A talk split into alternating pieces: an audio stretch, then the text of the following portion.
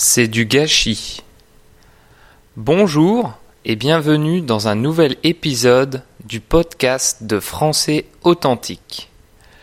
Les derniers podcasts étaient des articles spontanés dans lesquels je vous parlais de différents sujets en français authentique. Je ne lisais pas un texte, je me contentais de vous parler comme si je parlais à des Français. En écoutant ces articles de nombreuses fois, vous apprenez de la grammaire et du vocabulaire automatiquement. L'épisode d'aujourd'hui est un article que j'ai préparé à l'avance. Je vais vous expliquer une expression française typique et authentique.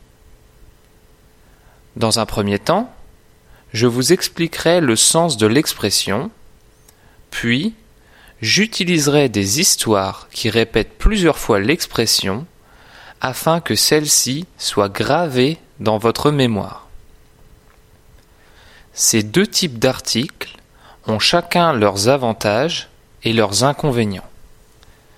C'est pourquoi je les utilise tous les deux dans mon système français authentique et en particulier dans mon pack 1 découverte. Pour plus d'informations, visitez le site de Français Authentique www.françaisauthentique.com. L'expression que j'ai choisie pour vous aujourd'hui est c'est du gâchis. Le verbe gâcher signifie faire un mauvais emploi de quelque chose ou encore mal utiliser quelque chose.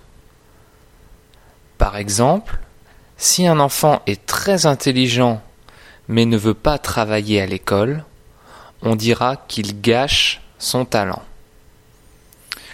Ou encore, si vous êtes une personne occupée et que vous devez attendre une heure dans la salle d'attente d'un médecin, vous pourrez dire c'est une heure de gâcher.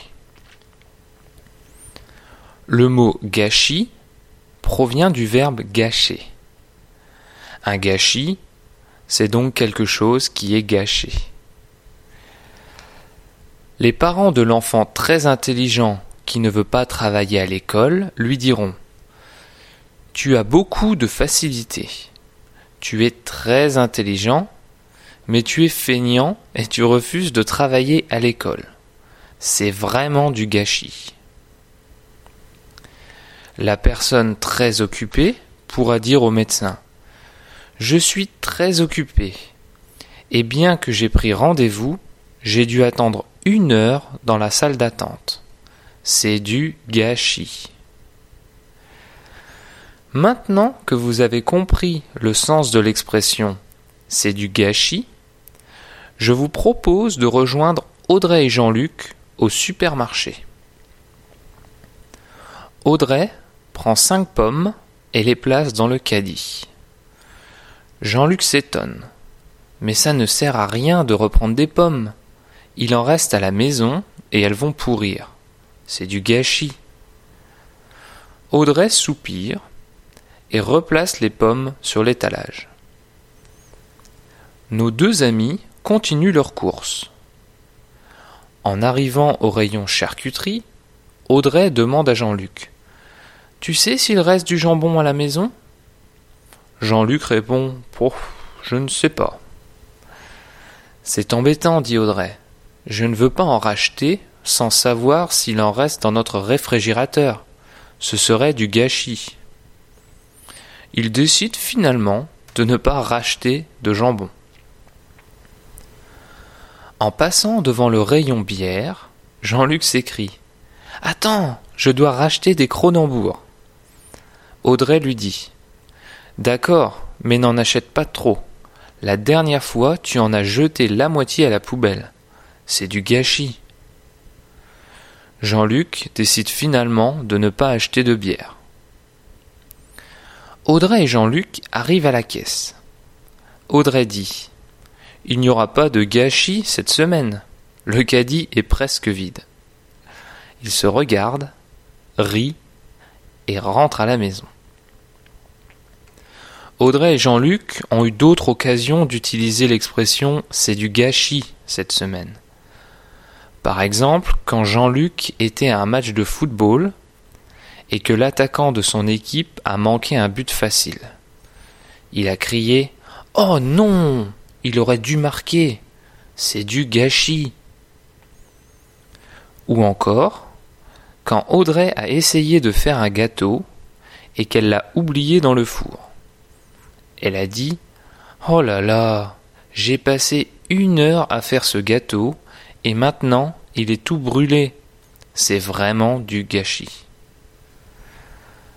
Avant de nous quitter, je propose de pratiquer votre prononciation. Donc répétez après moi et essayez de m'imiter. Essayez de répéter exactement comme moi. Vous êtes prêts? C'est parti. C'est du gâchis. C'est du gâchis. C'est du gâchis. C'est du gâchis. Gâchis. Gâchis. C'est du gâchis. C'est du gâchis. Voilà, c'est tout pour aujourd'hui. Écoutez ce podcast plusieurs fois et sans stress. Je vous conseille d'apprendre à parler français avec une méthode d'apprentissage naturelle type français authentique. Si vous essayez d'apprendre à parler en lisant des livres de grammaire, vous perdrez beaucoup de temps, ce serait du gâchis.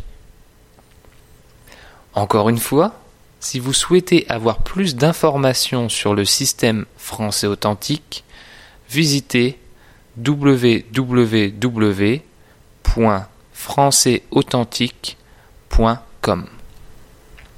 Vous y découvrirez comment vous pouvez utiliser les articles vocabulaire, histoire, prononciation et bien d'autres pour apprendre à parler français de façon automatique et sans effort.